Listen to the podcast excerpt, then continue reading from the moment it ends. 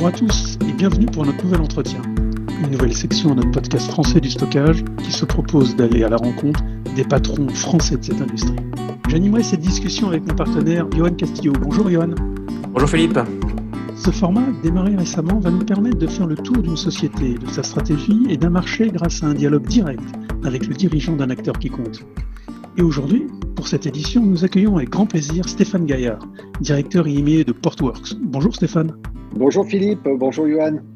Tout d'abord, Stéphane, comme Portworx est, assez récent sur le marché euh, européen et français, peux-tu faire un, petit point avec nous sur l'entreprise, son histoire, d'où Portworx vient, peut-être ses fondateurs également? Quelques chiffres clés que l'on peut retenir pour justement ces différents marchés oui, bien sûr, bien sûr. Donc, euh, bah, Portworx est un, acteur euh, américain, donc né euh, dans la Silicon Valley à Los Altos. Portworx a été créé par trois personnes qui s'appellent Gautam Rao, Vinod Jayaraman et Murli Tirumal, qui avaient déjà créé auparavant une société en commun, donc qui, est une société qui s'est faite racheter euh, par Dell, euh, qui s'appelle oui, Ocarina Networks, crois. Ouais, c'est ça. C'est ça, exactement. Et donc, fort un petit peu de leur succès et de, de la vision qu'ils avaient à l'époque, c'est-à-dire en 2015, euh, du monde et de l'avenir de, Kubernetes, ils ont décidé de, créer Portworx. Euh, J'ai tendance à dire, ben, bien leur en a pris, puisqu'ils étaient assez visionnaires en, mesurant l'importance que pouvait prendre Kubernetes. Et si on regarde aujourd'hui sur le marché, euh, la plupart des acteurs du monde du, container euh, se sont maintenant euh, retranchés derrière l'orchestrateur Kubernetes, qui est devenu l'outil central en fait du, monde du monde des containers. Euh, donc, Portworx, c'est une société qui compte euh, environ 200 collaborateurs, donc assez de, taille encore assez modeste, mais en forte croissance, et notamment qui a été fondée par des, acteurs comme Cisco, comme HP, comme NetApp, en plus des, venture capitalistes euh, connus comme Sapphire ou Mubadala Mayfield, par exemple. Euh, mais c'est assez intéressant de voir que des, acteurs du hardware hein, comme HP, HPE euh, et, NetApp ont investi dans Portworx, euh, croyant en fait au, développement également de, Kubernetes que l'on retrouve aujourd'hui dans, la plupart des, des sociétés, qu'elles soient grandes ou, de taille euh, plus modeste, quel que soit leur secteur d'activité. Et, même, j'ai tendance à dire, même si la, France n'est pas un, pays d'early adopteurs, on trouve quand même du, Portworx chez les du Portworx, du Kubernetes et, par conséquent du Portworx chez, des clients français.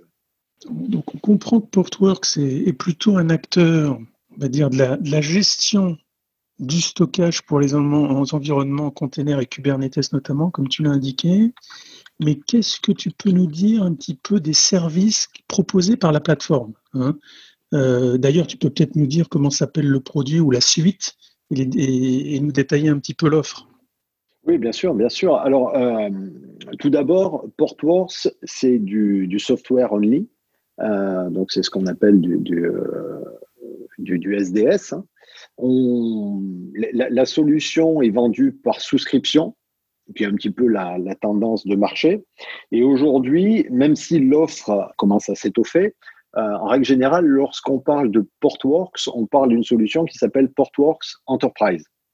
Donc, qui est une solution qui permet de faire du stockage persistant en assurant euh, bah, la, cohésion de, des données en environnement Kubernetes et, euh, quel que soit d'ailleurs l'orchestrateur Kubernetes, donc OpenShift par exemple, et, et quelle que soit aussi la, façon de faire fonctionner son infrastructure, que ce soit en premise ou en environnement hybride cloud puisqu'on va fonctionner dans, tous ces différents environnements, ce qui est d'ailleurs un, des intérêts principaux de, Portworx, euh, c'est contrairement à toutes les autres solutions, c'est de pouvoir tourner dans tous ces environnements. Donc au-delà de Portworx Enterprise, qui est globalement la solution qu'utilise j'ai tendance à dire 95% des clients, puisque c'est dans tous les cas le socle nécessaire, à l'exception, et j'en parlerai plus tard, d'une solution qui s'appelle Portworx Backup, qui ne nécessite pas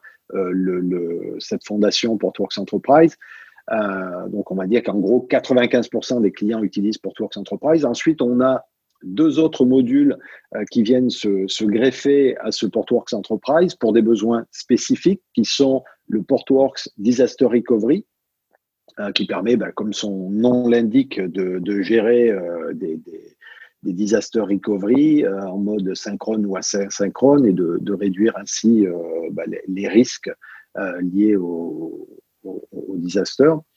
Euh, et également une solution qui s'appelle Autopilot, euh, donc solution qui est très intéressante, euh, en particulier lorsque le, le, les clients sont en, en, ont plus de données dans le cloud qu'on-premise, parce qu'en fait, la, solution permet un retour sur investissement très rapide, euh, en ce sens qu'elle va, elle va permettre, euh, comment dirais-je, elle va permettre d'optimiser l'espace de stockage utilisé, en particulier dans le cloud. Ça veut dire qu'en règle générale, les clients payent pour beaucoup d'espace de stockage, mais n'en utilisent pas euh, énormément. Et regardez d'ailleurs, si, vous regardez votre propre utilisation du cloud personnel. Euh, je sais que pour ma part, ben, je, paye tous les mois pour euh, plusieurs clouds et quand je regarde ma consommation, je suis toujours bien en deçà des possibilités que, j'ai, même si parfois j'ai besoin pour une petite pointe, pour un, transfert de, dossiers, de données, euh, d'utiliser le, le, maximum de capacité. Donc là, avec Autopilot, on a la possibilité d'optimiser tout cela, ce qui permet un retour sur investissement très rapide. Euh, ensuite, pour parler des, des offres, alors le, le, je vous parlais de, de, de l'offre principale qui est quoi, toutes nos offres de toute façon sont, sont en mode souscription, euh, mais on a également pour offrir une, encore une, plus grande souplesse, une offre très granulaire qu'on appelle Pay as you go, où le client va payer par heure, donc va payer l'utilisation de Portworx par heure. Soit dit en passant, on a également une, solution euh, freemium qui s'appelle Portworx Essential, qui fonctionnellement est forcément ben, un peu limitée, mais qui permet euh, à tout un chacun d'utiliser Portworx gratuitement. Merci euh, Stéphane pour cette vision globale. Alors on, voit effectivement que vous avez quand même un catalogue de solutions, un portfolio qui est quand même assez dense. J'ai une question, enfin j'ai deux questions en une finalement. Euh, est-ce que tu peux un petit peu nous détailler en quelques mots les, les, les grands projets types, les grands cas d'usage et, euh, et, finalement également euh, pourquoi euh, Portworx est en tout cas meilleur, je ne sais pas si c'est le mot, mais en tout cas fait la différence? Alors tout d'abord, il faut, il faut bien comprendre que Portworx fonctionne en mode hyper convergé avec Kubernetes et ses dérivés. Euh, donc, on, va être au stockage ce qui est Kubernetes au compute.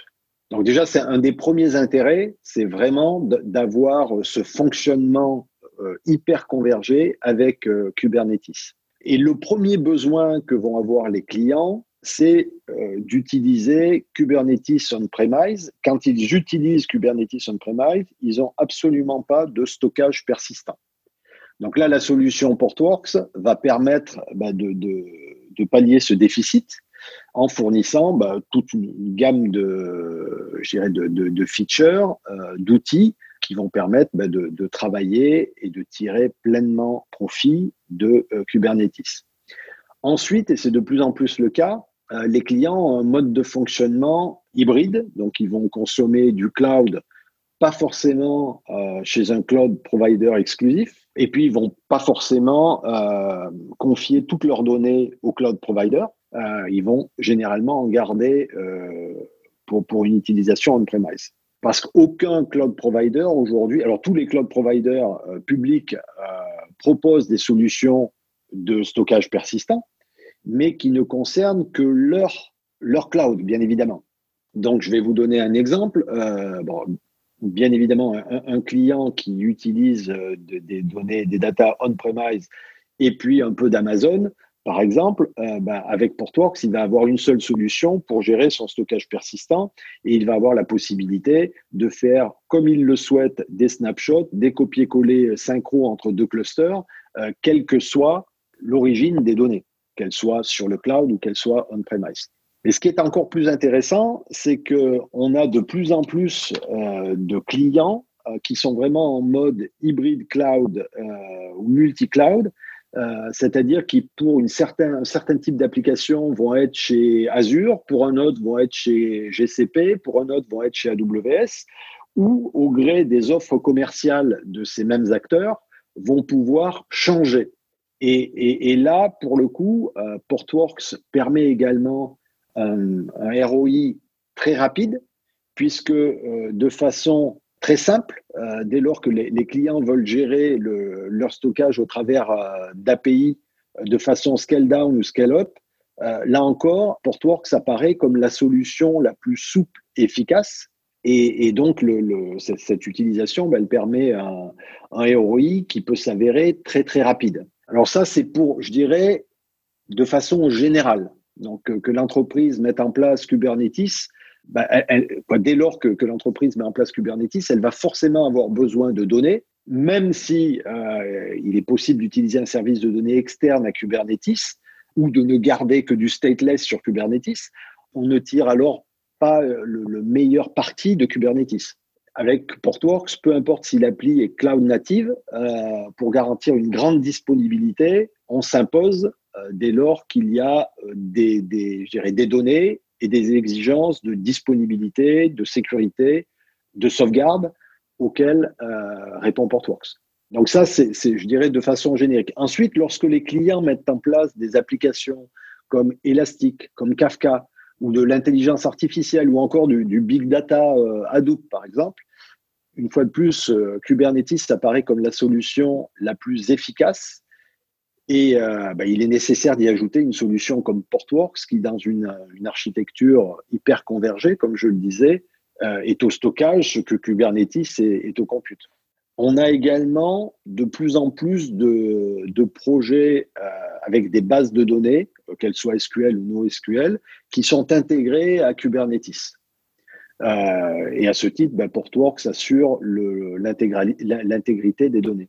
Donc voilà, j'ai résumé un petit peu les, cas d'usage qui sont quand même euh, assez nombreux. Et dans ces, cas d'usage, alors vous, évoquiez les différentes, euh, je dirais, autres offres. Euh, ben en réalité, quand on regarde fonctionnellement, c'est d'ailleurs pour ça qu'on aime bien les, benchmarks et l'époque et, tout ce qui nous permet d'être testé directement par les clients.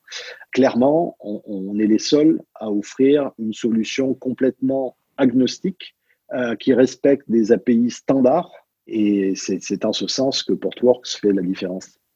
Stéphane, tu as abordé un petit peu la partie cloud, euh, privé, public, etc. Ça veut dire que Portworx si on parle de la partie, euh, si j'ai bien compris, entreprise, la plus complète, en tout cas la, souche fonctionnelle, permet euh, de déployer finalement son environnement applicatif un peu où on veut. Et j'ai bien compris que les entreprises le démarrent plutôt sur des clouds privés, avec cette capacité de finalement pouvoir déplacer euh, des applications, des workloads, on va dire, des environnements applicatifs un peu où ils veulent c'est-à-dire même sur des clouds publics. Et dans ce cas, quand c'est du cloud public, comment ça marche? C'est-à-dire, est-ce que vous êtes sur les marketplaces? Est-ce qu'ils euh, doivent, eux, euh, les clients, euh, installer ou réinstaller Portworx Entreprise comme étant leur propre licence dans les environnements cloud? Comment ça marche? Alors, tu, as, tu, as, tu, as, fait la réponse, on va dire. On est à la fois sur les marketplaces et on peut effectivement partir directement de, de Portworx. Merci Stéphane. Alors, moi, j'aimerais bien euh, revenir sur peut-être la partie commerciale. Euh, on a eu une question avec Philippe, c'était au niveau de la commercialisation des différentes solutions, finalement, de Portworx. Est-ce qu'aujourd'hui, vous opérez à travers un réseau de partenaires ou est-ce qu'il y a de la vente directe Les deux? Voilà, comment ça se passe aujourd'hui? Alors, on privilégie toujours la vente au travers de partenaires, mais on fait également de la vente directe. Alors, je pense que la, vente, euh, pourquoi on privilégie la vente au travers de partenaires? Tout simplement parce que d'une part, on a des, quelques partenaires qui sont très spécialisés euh, dans le, dans, le monde Kubernetes. En France, on est un peu en retard d'ailleurs, on est un peu à la traîne là-dessus. On a beaucoup plus de partenaires spécialisés euh, travaillant avec Portworx, hein, j'entends, euh, à l'étranger et, notamment en, Angleterre, aux Pays-Bas, en UK, aux Pays-Bas, en Allemagne qu'en France. Mais euh, on privilégie quand même toujours le, travail au travers de, partenaires qui, du coup, parlent de façon plus globale aux clients mais on, travaille également euh, en direct, sachant qu'on a, on va dire, le nom de Portworx aujourd'hui est relativement connu euh, à minima par les spécialistes. Euh, donc très très souvent, on a des, contacts sur notre site web de clients, donc de, prospects qui nous demandent des, informations et, et je dirais que c'est comme ça que naissent les projets. Par contre, est-ce qu'aujourd'hui Portworx fait de l'OEM à travers d'autres partenaires justement? Alors, on fait euh, un peu d'OEM, euh, notamment avec IBM. Euh, donc, IBM a une offre qui s'appelle Cloud Pack for Data. Dans Cloud Pack for Data, lorsqu'ils vendent Cloud Pack for Data, notamment dans le monde OpenShift, avec le rapprochement IBM Red Hat, ben, en réalité, ils vendent Portworx. Ce qui est d'ailleurs très intéressant à, signaler, parce que ben, Red Hat a tant que, leader mondial de l'open source, a, une, offre très large et du coup a des solutions de stockage persistant. Euh, le message, euh, très souvent, alors je ne sais pas s'il est officiel, mais en tout cas, je l'ai entendu à plusieurs reprises euh, de la bouche de, de, de, de techniques IBM, c'est de dire dès lors que les, besoins autour de Kubernetes ou d'OpenShift sont assez complexes en termes de gestion de la donnée, besoin d'intégrité, de disponibilité, de sécurité, ne vous embêtez pas, prenez Portworx. Stéphane, je voulais qu'on regarde un petit peu maintenant plus le marché, le segment sur lequel vous intervenez. On s'aperçoit qu'il il y a pas mal de solutions avec des recouvrements entre les différentes offres et c'est pas si facile hein, de s'y retrouver. Comment tu, pourrais nous, aider à nous repérer à la fois sur le marché, le marché Kubernetes, à la fois on-prem versus, versus public euh, cloud euh, et, et, les offres, si tu veux, les offres du type euh, Portworx Alors, question très intéressante. alors d'abord, très souvent, les clients ne commencent pas avec Portworx leur expérience de stockage persistant sous Kubernetes. Très souvent, ils commencent avec une autre solution très généralement une solution open source, pas que, pas que, puisque dans, dans une grande banque française, on vient de remplacer euh, la solution qui était en place, qui n'était pas une solution open source, par, euh, par Portworx. Et donc, Portworx, on, est plutôt spécialisé dans l'enterprise, donc dans le grand compte. Portworx reste la seule plateforme complète qui assure à la fois la protection, la disponibilité et la sauvegarde de ces données en environnement on-premise ou en hybride cloud comme je le disais tout à l'heure. Il existe bien sûr également d'autres solutions de software defined qui gèrent le stockage, mais pas avec une notion de data management. C'est-à-dire que ces autres solutions euh, n'assurent pas la sauvegarde des applications, seules les données sont considérées et pas, la vision applicative.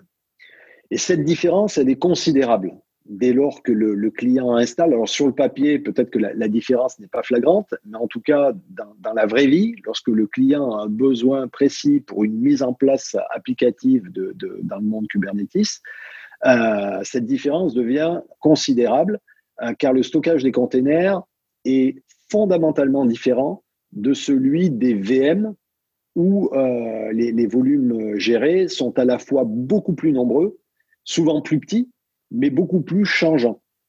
Euh, et, à ce titre, Portworx répond beaucoup plus à, ces, je dirais, ces, besoins de, mouvement très rapide. On a également sur le marché des, interfaces proposées par les vendeurs de hardware, ce qu'on appelle les CSI, hein, les Container Storage Interface, qui ont été créés à l'origine pour des VM et qui de fait bah, sont euh, généralement inadaptés aux besoins spécifiques des containers.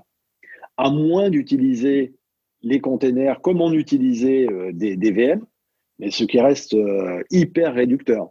Et je pense d'ailleurs que c'est la raison pour laquelle la plupart des, constructeurs hardware euh, s'intéresse, lorsqu'il ne pousse pas d'ailleurs, mais s'intéresse aux, solutions, euh, solutions Portworx. On a globalement, euh, en ce moment, sur la région EMEA dont je m'occupe, on a sur toutes les grandes plaques, on a des, projets avec des fournisseurs de hardware. Honnêtement, je pense que je peux tous les citer, qui fournissent, qui offrent des solutions CSI et qui pour autant en connaissent les limites et donc proposent du, du Portworx à leurs clients. Tout simplement parce que au final, euh, c'est quand même un petit peu euh, compliqué euh, de, mettre en place une solution de, de persistance storage. C'est-à-dire, c'est pas simplement l'achat de, la solution. Si, si, vous voulez, c'est pas comme euh, les clients qui vont décider de jouer avec des load balancers. Là, avec le stockage, on, rigole moins. Euh, et il faut intégrer ben, le, le, le, coût opérationnel de la mise en place de la solution qui est souvent incontrôlable. Euh, même si les fournisseurs proposent du support, il faut l'opérer. Il faut opérer la, la, la, solution. Et là, pour le coup, on, on crée un gros, gros différenciateur. Merci Stéphane. On arrive sur la fin. C'est déjà la dernière question. Euh, bon, le, temps, le temps va très vite, mais je suis assez content puisque pour une fois, on va peut-être tenir les délais de nos entretiens. La dernière question est très simple, Stéphane. C'est aujourd'hui, pour les 6 à 12 mois qui arrivent, euh, et on sait que c'est très très long dans le monde des containers surtout, à quoi est-ce qu'on peut s'attendre chez Portworx Alors, jusqu'à présent, euh, on, a toujours, depuis la création de Portworx, fait en sorte que la solution soit euh, le plus simple possible et même de plus en plus simple. Euh, et c'est d'autant plus important que si au départ, ce qu'on appelle les early adopters euh, étaient des geeks spécialistes, on s'aperçoit aujourd'hui qu'on arrive à une généralisation chez à peu près tous les clients. Alors, on va, va pas dire que Kubernetes est en production chez tous les clients, mais enfin, tous les clients regardent euh, les, solutions Kubernetes comme ils regardaient euh, il, y a, il, y a, une quinzaine d'années les solutions de virtualisation. Euh, en se disant bon bah, c'est super pour tout ce qui est test et développement, euh, reste à prouver euh, la pérennité de la solution et son efficacité en production. Là aujourd'hui, on, en est au même point sur Kubernetes, si ce n'est que les choses vont beaucoup, beaucoup plus vite. Comme tu le disais, Johan, 6 à 12 mois, c'est énorme. On, on, va continuer à faire considérer les applications en simplifiant toujours plus l'utilisation des outils tiers, comme par exemple Kafka, comme Elastic, au niveau applicatif. Et, ce qui est important vraiment de souligner, c'est que la plupart des compagnies de stockage, donc des acteurs de stockage, pensent infrastructure et nous, nous pensons application. Donc l'infra n'est qu'une conséquence de l'application, c'est pas le contraire. Et, et c'est en ce sens qu'on va euh, être de plus en plus précis sur des solutions, euh, on va dire, spécialisées euh, sur des, des, des, briques applicatives. Euh, je citais bon, Kafka Elastic, mais il y en a d'autres. Merci, merci Stéphane d'avoir pris le temps de ce dialogue avec nous. C'est moi qui vous remercie. Ouais, nous, nous, apprécions, euh, on va dire, ta, ta, transparence et ce dialogue euh, qui nous a apporté pas mal de, de réponses sur Portworx. C'est un acteur euh, ben, assez récent sur le marché européen. Merci aussi à Johan. Merci Philippe et bien sûr, merci beaucoup Stéphane. Et puis nous allons Très suivre euh, de près Portworx sur les, les, prochains mois puisque, comme vous le disiez, on va dire les, le, le temps change très très vite dans le monde des containers. Nous vous donnons rendez-vous comme chaque semaine pour nos podcasts thématiques et les entretiens sur vos plateformes de podcasts préférées. Partagez les podcasts, suggérez des sujets. Au plaisir de vous retrouver très prochainement avec de nouveaux thèmes et des nouveaux entretiens. À bientôt!